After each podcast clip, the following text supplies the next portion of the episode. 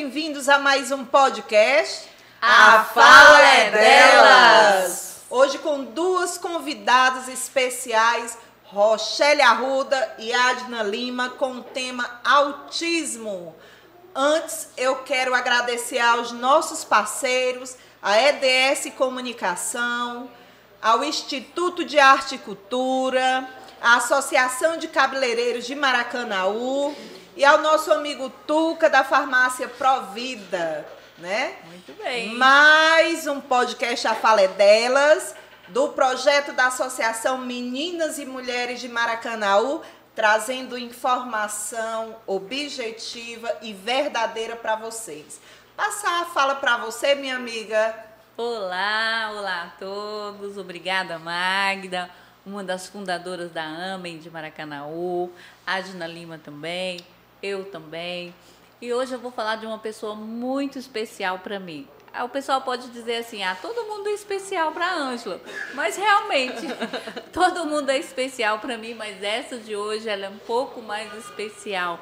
A minha amiga Rochelle Arruda. Nós trabalhamos juntas no CAPS Geral. É, trabalhamos na, em uma faculdade FMB, Faculdade de Maciço de Baturité. E eu vou falar aqui é, o currículo Lattes dela, que é só um pouquinho, porque se eu for falar tudo, gente, a gente vai ficar aqui o resto do dia. A nossa convidada, Rochelle Arruda, é terapeuta ocupacional, pedagoga, psicopedagoga e saúde do trabalho, mestre em psicologia, doutorada em psicologia, servidora de Maracanaú há 16 anos no SUS, docente do ensino superior. E seja bem-vinda, minha amiga. Eu que agradeço, tá? Muito honrada de estar aqui fazendo parte das meninas e mulheres de Maracanaú, né? Até porque a minha vida de pesquisadora sempre eu pesquisei Maracanaú, na minha pesquisa de mestrado foi sobre o CAPS de Maracanaú, na minha pesquisa de doutorado versa sobre o modelo de cidade saudável em Maracanaú, mas nosso assunto hoje não é sobre cidade saudável, não é sobre o CAPS, é sobre um assunto também muito especial na minha vida, que é o assunto de autismo, que há 16 anos a gente vem aí lutando para garantir acesso e qualidade a esses atendimentos. Muito é isso. Bem. Eu quero apresentar aqui a nossa mulher fundadora também, da AMA em Maracanaú, Adna Lima, tem como profissão a fonoaudiologia, né?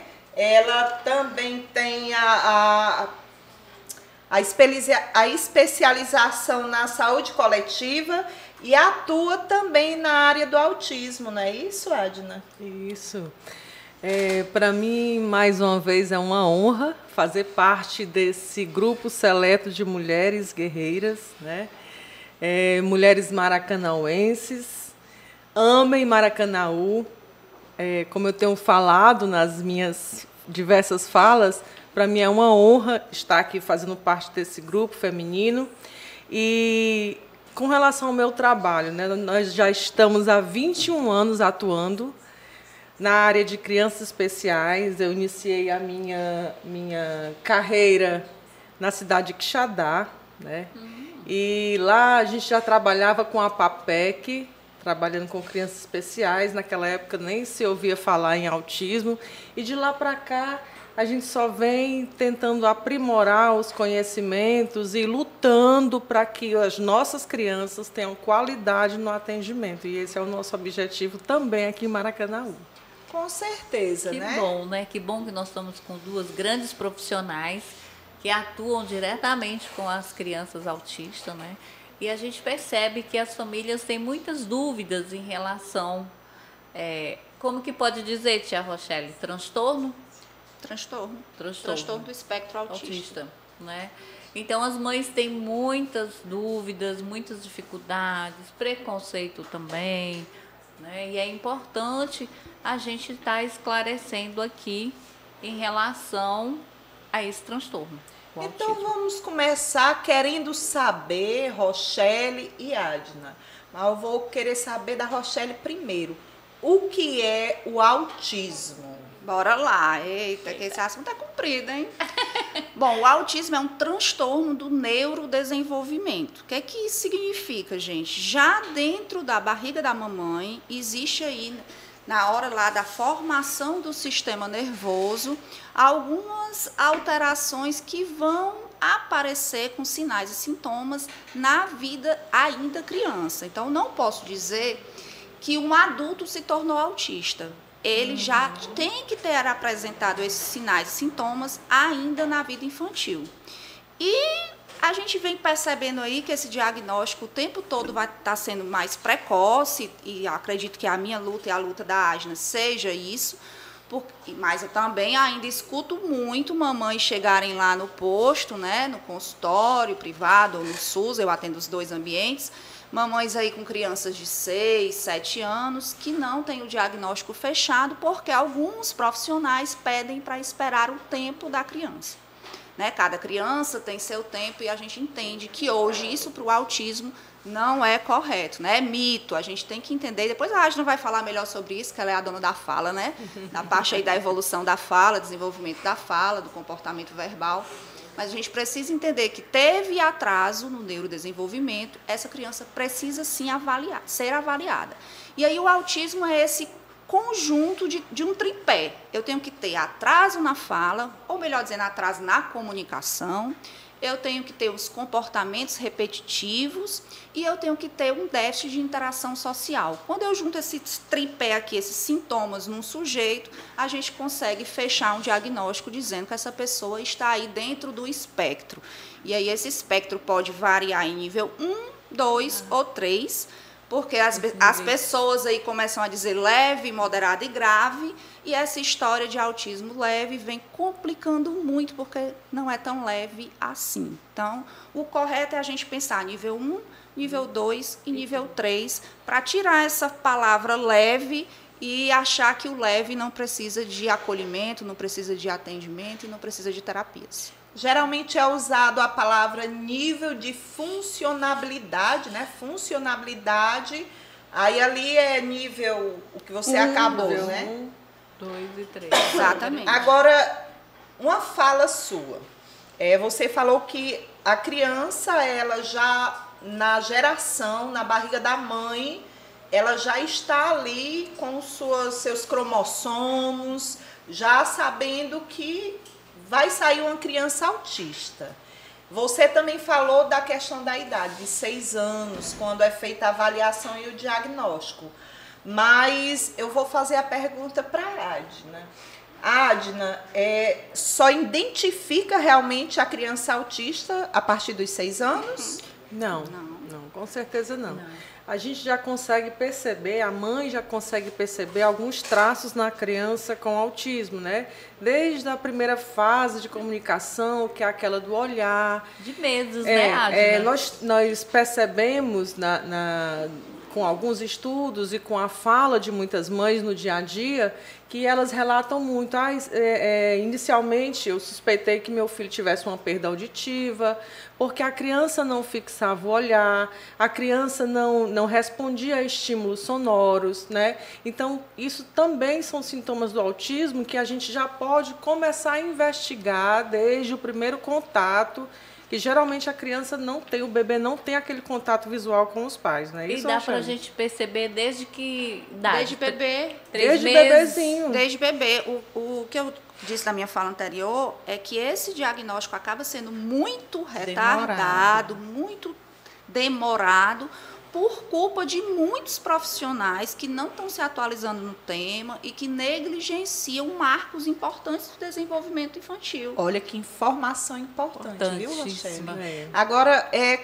existe um, um, um, um, médico, uma especialidade, um profissional na área da saúde para diagnosticar ou é uma equipe multiprofissional? Bom, no Brasil, a gente diz que só o médico, neuropediatra ou psiquiatra, fecha o diagnóstico. No Brasil, em outros países, essa realidade é diferente.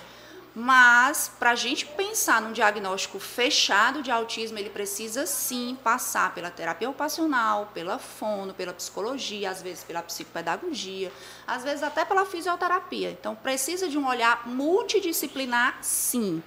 E o SUS, e aí escuta o que eu vou dizer. O SUS é lei, eu só não vou saber o número da lei, porque eu sou péssima de número de lei, eu não anotei essa. Mas existe um, um protocolo de rastreio para autismo de crianças até 30 meses. O nome desse protocolo é MChat. É. E ele é garantido por lei que os profissionais que trabalham com puericultura, nas unidades básicas de saúde ou em outros locais que trabalham com esse desenvolvimento infantil, profissional médico e profissional enfermeira no, na nossa realidade de Maracanaú, apliquem esse instrumento. E aí a minha realidade de posto, não sei se é a realidade de Asna também, é que esse instrumento é, mais uma vez, negligenciado.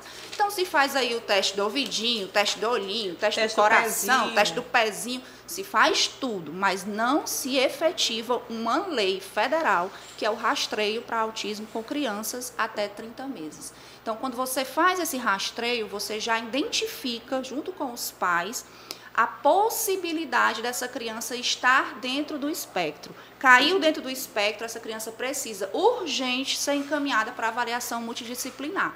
Para que a gente não perca aí o que a ciência vai chamar de neuroplasticidade. O que, que é isso? É a capacidade do nosso sistema nervoso central estar tá o tempo todo aprendendo. E quando a gente é pequenininho, né, cotoquinho, essa capacidade é mais é forte maior. ainda, é. ela é maior, ela é mais potente. E aí é o que, eu, é o que eu vivo brigando, é que as crianças chegam lá no meu consultório com seis anos, com sete anos. Então eu perdi toda um, uma plasticidade neuronal que essa criança deveria, né, deveria ter, não, que ela tem, mas eu como terapeuta, deveria a mãe como né? família, o ninho de família perdeu por falta desse, desse, desse não cumprimento desse protocolo a gente já consegue ver, sabe, Rochelle, um avanço muito grande na questão desse primeiro diagnóstico. Quando surgiu, começou a surgir o teste da orelhinha, né, o teste do olhinho, o teste da língua, dentro desses testes, já começou a despertar um outro olhar também. Hoje, na, na, nossa realidade do SUS como porta de entrada, a gente já consegue perceber um médico que já olha para a criança, já vê que aquele contato visual ela não tem com a mãe, já consegue perceber algo diferenciado nela e já chama o profissional fonoaudiólogo, uhum. né, ou o terapeuta ocupacional, para também estar tá junto com ele investigando aquele caso, né? Geralmente, como a Rochelle falou, essa questão da neuroplasticidade, né? A gente consegue é, trabalhar isso também dentro da, da, realidade, que também é a sua no dia a dia, né? Dos postos de saúde, a gente já consegue receber crianças três anos, dois. Sim. Eu tenho pacientes com dois anos e meio que já estão em acompanhamento, já estão sendo investigados, mesmo que a gente ainda não tenha fechado o diagnóstico porque é, o diagnóstico aqui no Brasil, como a Rochelle falou, também só pode ser dado pelo neuro, né, o neuropediatra, e o é, psiquiatra. psiquiatra. infantil, uhum. que infelizmente também são duas profissões que a gente não consegue ter esse acesso, né, através do SUS. Tá, tá em excesso. Uhum. Tá Mas, em excesso não, tá quase em, em, é, quase em extinção, na verdade, né? Porque uhum. não que o profissional esteja em extinção, é porque a gente convive com muitas pessoas e no nosso grupo, né, a, a, Gabi procurando um neuropediatra porque não tem. A gente vive isso, sabe, Rochelle? A falta do neuro e do psiquiatra infantil, infelizmente. E, e assim, é, também ainda dentro desse primeiro diagnóstico, né? É, a gente consegue suspeitar. A criança completou três anos de idade, né? Não fala nada, né? Eu tenho uma, aquela linguagem muito cheia de ecolalias ou de jargões, que o que é o jargão? É aquela fala sem sentido. A criança fala coisas que... É uma fala não funcional. Não funcional, uma fala não funcional, né? Onde a mãe, ah, o menino fala inglês, ele está falando outra língua que eu desconheço, então a gente já suspeita que também aquela criança tenha o transtorno. E aí a gente pode pensar em alguns sinais, né? Alguns sinais e sintomas que a família pode estar observando. É, mas é importante a gente também pensar, e eu gosto sempre de dizer isso, que não é uma receita de bolo, né? O autismo, ele não é uma receita de bolo porque várias áreas do sistema nervoso estão alteradas e em níveis diferentes em cada sujeito. Então, por isso que a gente fala desse espectro. Então, cada serzinho ali, eu, eu brinco dizendo que cada pessoinha que entra na minha porta é um Tem novo desafio. É um novo né? desafio, né? Então eu vou ter que aprender a trabalhar com aquele serzinho que entrou ali, porque ele vai ter todas as peculiaridades dele. É.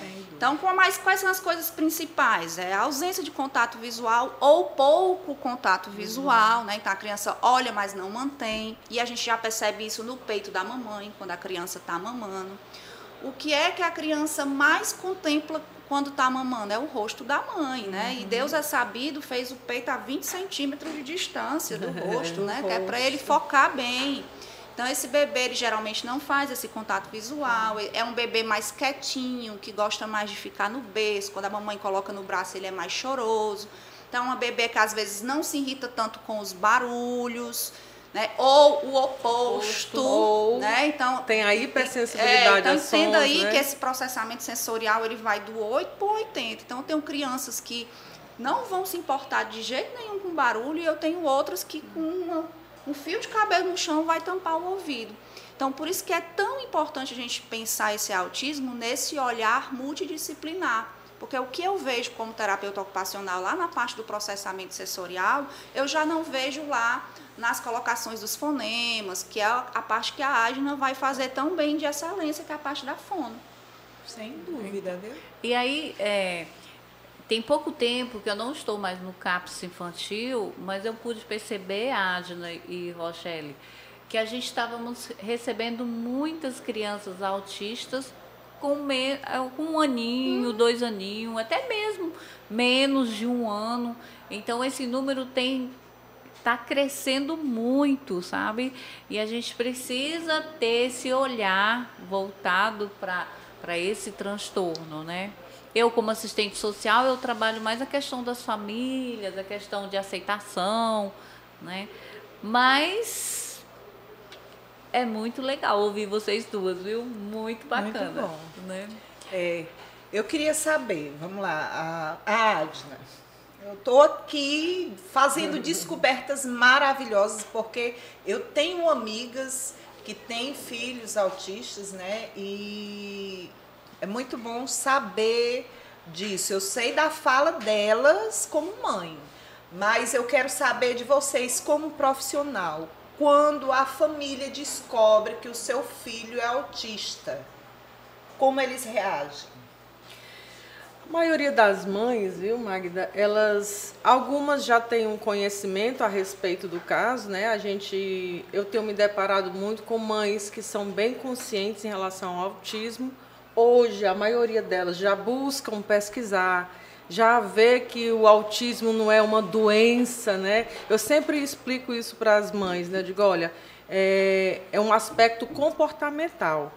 Se a criança for bem trabalhada, se ela for bem estimulada, ela vai se desenvolver normalmente. É tanto que hoje nós já temos muitos casos de adultos autistas que são têm comportamentos assim imperceptíveis porque foram tratados desde a primeira infância. Então assim, hoje já não existe mais essa coisa de ah, meu filho, o mundo se acabou.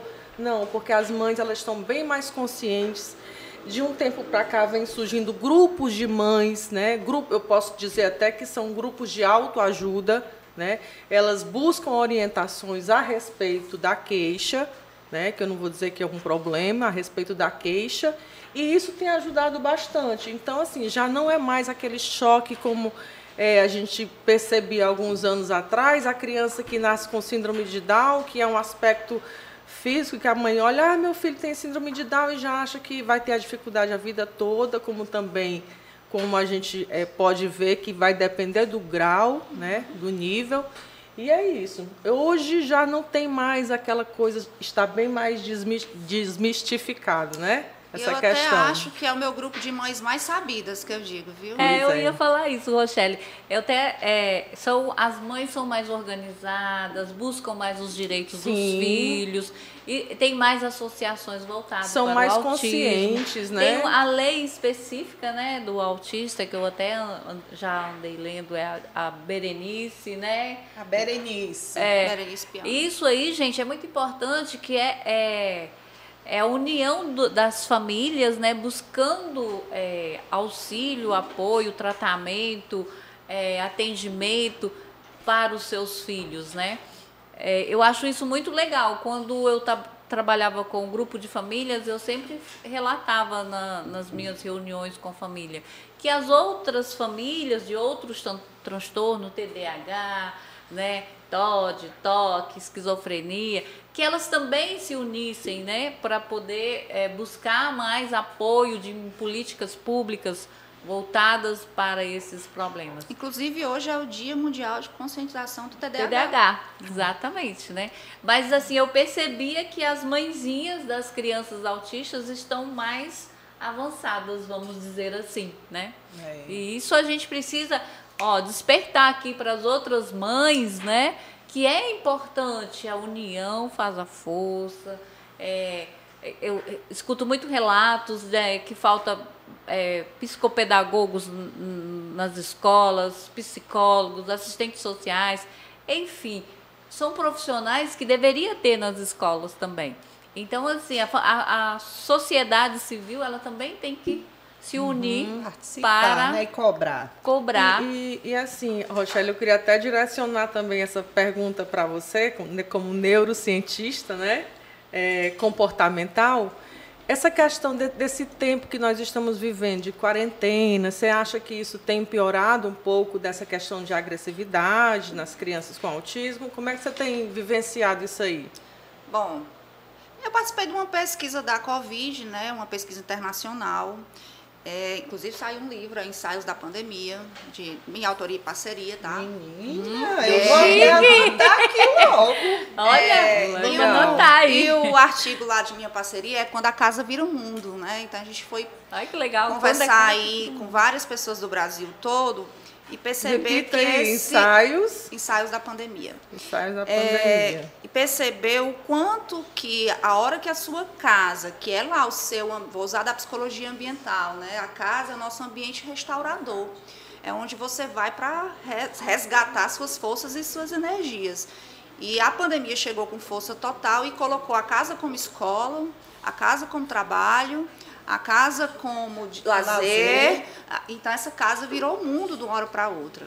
E aí vou trazer o meu exemplo. Eu tenho dois adolescentes, uma de 16 e outro de 12. Eu e meu marido numa casa confortável e eu tive lá que fazer muitas adaptações Adaptações. para dar conta de eu dar, de eu dar aula no, no canto, do menino assistir aula no outro, a outra menina assistir aula no outro.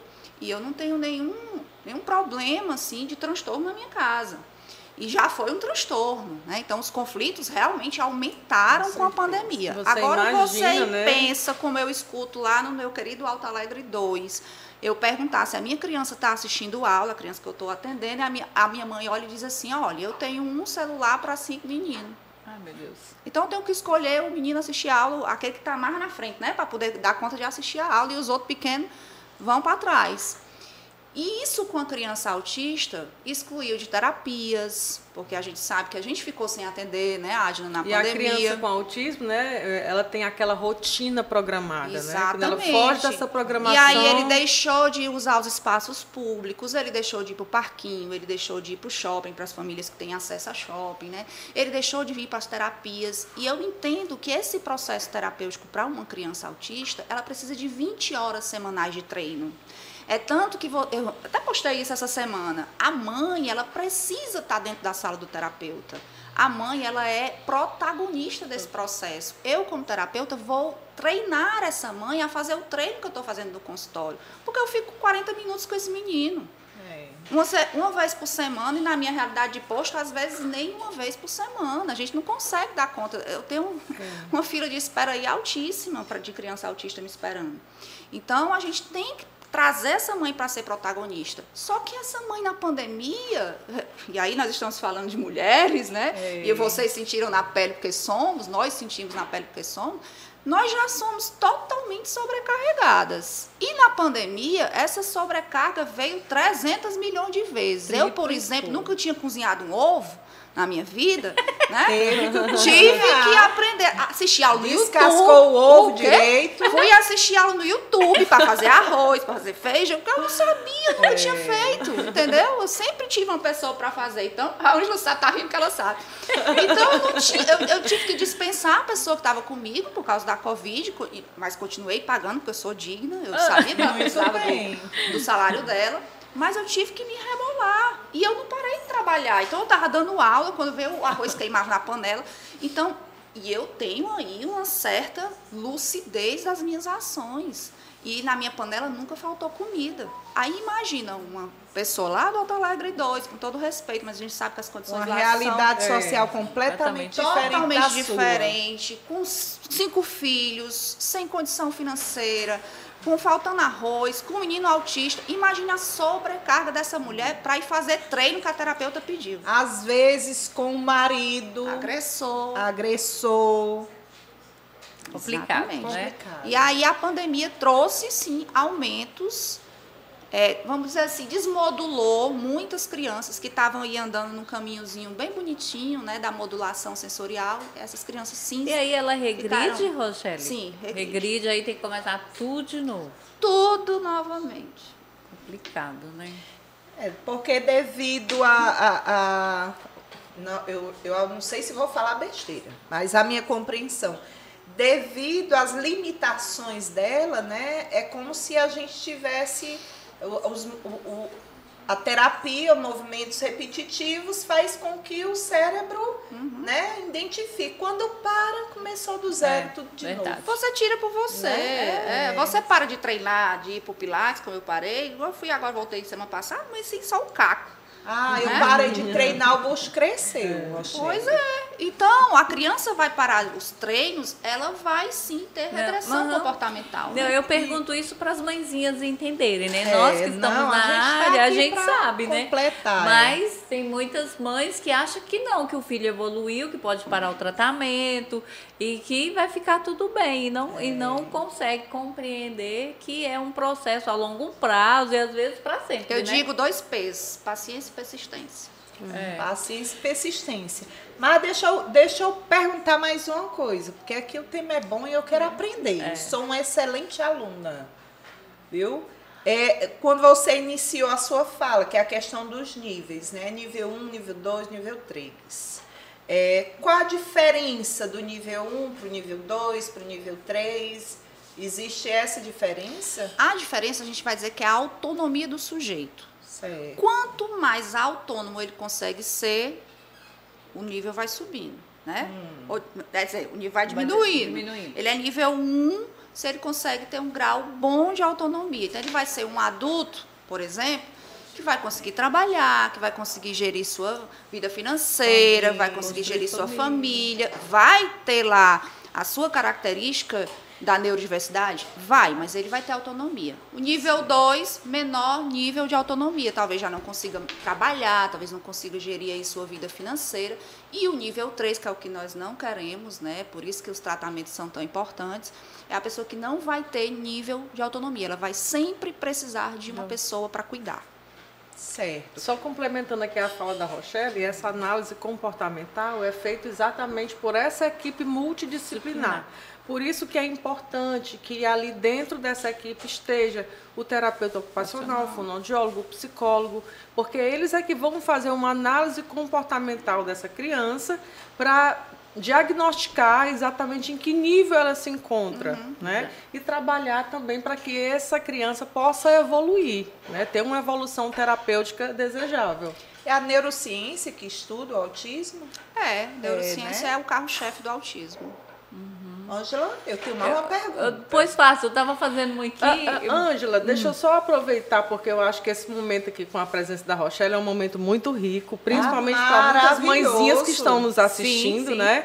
E assim, Quais são as dicas, Rochelle, que você poderia dar como terapeuta ocupacional para as mães que estão nos assistindo nesse nosso que nós ainda estamos em quarentena, não terminou, né? nós ainda estamos em meio à pandemia. Do aqui higienizar Isso. tudo, viu, Rochelle? Então assim, eu queria que você desse como terapeuta ocupacional algumas dicas de como lidar com essa problemática com a criança que está dentro de casa, sem poder ter esse contato com o mundo lá fora.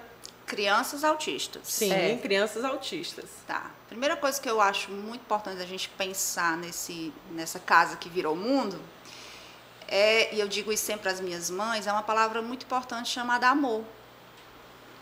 Então, a primeira coisa que a mãe tem que fazer é sentar e brincar. Porque brincar é coisa séria. A criança aprende brincando.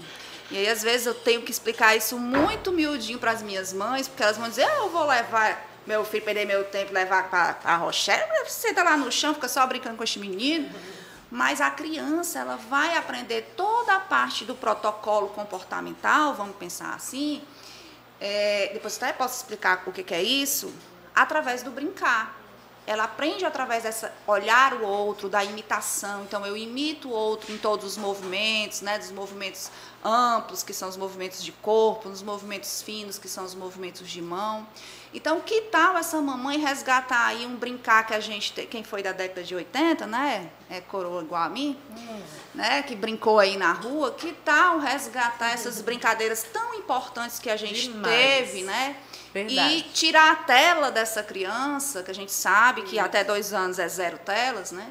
Então, tira a tela dessa criança e joga esse brincar nosso lá da década de 80, que se a gente for avaliar cada brincadeira, por mais besta que a gente seja, se a gente for pensar na nossa brincadeira de pedra, que todo mundo conhece, né? Com certeza. Aquela brincadeira trabalha coordenação olho-mão, aquela brincadeira trabalha consciência numérica, aquela brincadeira trabalha socialização, trabalha coordenação de olho, trabalha esquema corporal, trabalha minha vez, sua vez, um, controle inibitório. Então, uma simples brincadeira que a gente brincava quando a gente era criança, tá no chão, na roda. De, de metodologias tem, quando você vai analisar o tanto de habilidades que aquela brincadeira trabalha, e não precisa ter dinheiro para fazer isso, são cinco pedras, né? É verdade. Então a gente consegue aí trabalhar várias coisas com essa criança. Então, a minha dica sempre para as mães, em pandemia ou sem pandemia, é que brincar é coisa séria, que essa mãe precisa sim sair da tela e tirar um tempo para brincar com o seu filhote. E aí, aproveitando a deixa aqui da Rochelle, aí você, como pesquisadora, minha amiga, me corrija se eu estiver errada. Quando eu trabalhava lá no CAPS, as mãezinhas sempre chegavam achando que o único meio para tratar os seus filhos era com psiquiatra e medicação.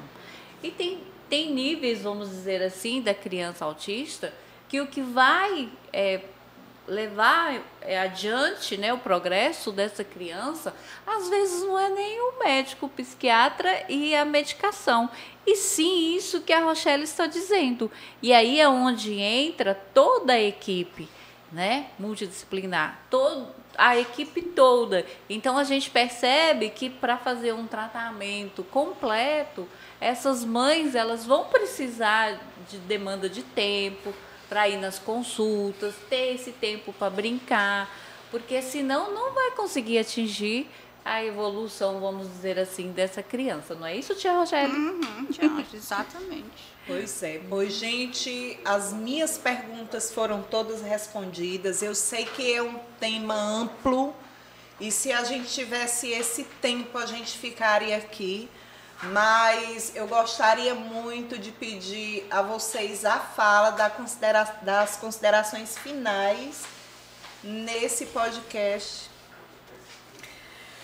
Eu, eu quero deixar só. A Rochelle falou como terapeuta ocupacional, né? Eu também quero dar minha contribuição como fonoaudióloga, dizendo que é muito importante realmente trazer aquela criança para o nosso mundo a gente sabe que a criança autista ela tem aquele mundo dela, aquele momento dela. E eu só vou conseguir isso realmente através do brincar. A gente sabe que a realidade de muitas mães é bem complicada, né? Muitos filhos, às vezes um marido, como a, como a, a minha amiga Magda falou, um marido que não contribui com essa, essa terapêutica familiar também, né? Não, não contribui, não brinca com a criança, às vezes É, ou seja, enfim, são muitos comportamentos que às vezes acabam atrapalhando isso, né? Mas é importante que haja um momento. Outra coisa, tirar a criança da tela, como a Rochelle falou, tirar o celular dela, conversar, ter outras crianças para também estar tá compartilhando esse momento de um diálogo, mesmo que às vezes ela não tenha essa linguagem verbal, né? E assim, é, é importante também tirar a chupeta, que algumas mães colocam a chupeta no menino, ah, porque chora demais, é porque grita demais, e deixa a criança o tempo todo de bi, de chupeta dentro de casa, com bico. Isso atrapalha também o desenvolvimento da fala. Então, como fonoaudióloga, essa é a dica que eu gostaria de dar, né? Para que as mães brinquem mais com seus filhos, menos é, é, celular, menos, menos tela, né? mais diálogo, mais brincadeira, menos chupeta. E é isso. Muito bem, Tiasna. Bom, eu quero deixar um recado especial para as famílias que ainda estão sem diagnóstico fechado. Então, eu sempre acho que quem sabe mais do seu filho é você. Não é a doutora Rochelle, não é a doutora Asna, não é o doutor neuropediatra, nem a doutora Ângela. Quem conhece o desenvolvimento do seu filho é a mãe, é o pai, é quem cuida dessa criança.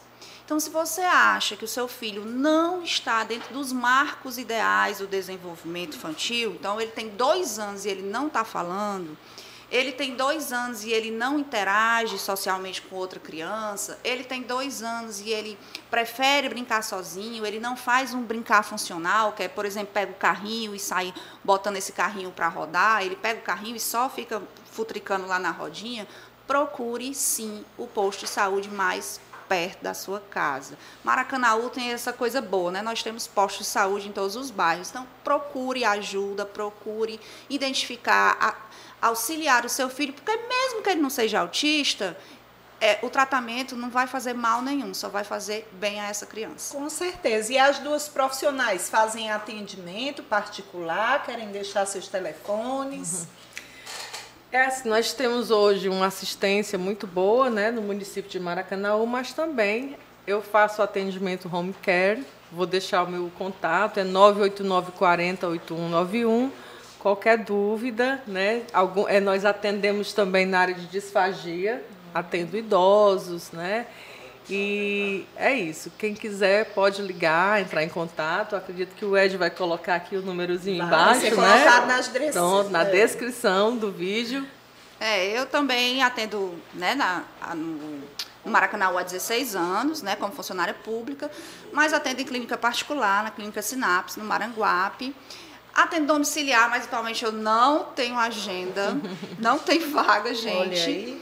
Não tem. E, e atualmente eu trabalho. Com, muito, viu, Rochelle? Eu trabalho com treino de profissionais. Então, eu estou treinando pedagogas, psicopedagogas, fonos, TOs, com o protocolo ouro do autismo chamado VIPMAP. Então, quem quiser aprender a aplicar o protocolo, pode me chamar. Muito bem. e as considerações bem. finais da nossa mulher fundadora Ângela Souza? Ai, eu queria agradecer as minhas amigas, Adna e Eu que agradeço. É um prazer enorme tê-la vocês aqui nesse momento, esclarecendo as famílias que têm crianças autistas, as que não têm, observar, né, não ter preconceito e achar que essa criança está excluída. A gente sabe muito bem da dificuldade da inclusão, mas a gente tem que brigar para a inclusão mesmo, para que os nossos direitos eles sejam respeitados, né? E do mais, um abraço a todos, beijo, mãe. Apesar que não é o dia das mães, mas me deu saudade da minha mãe. Ai, que bom.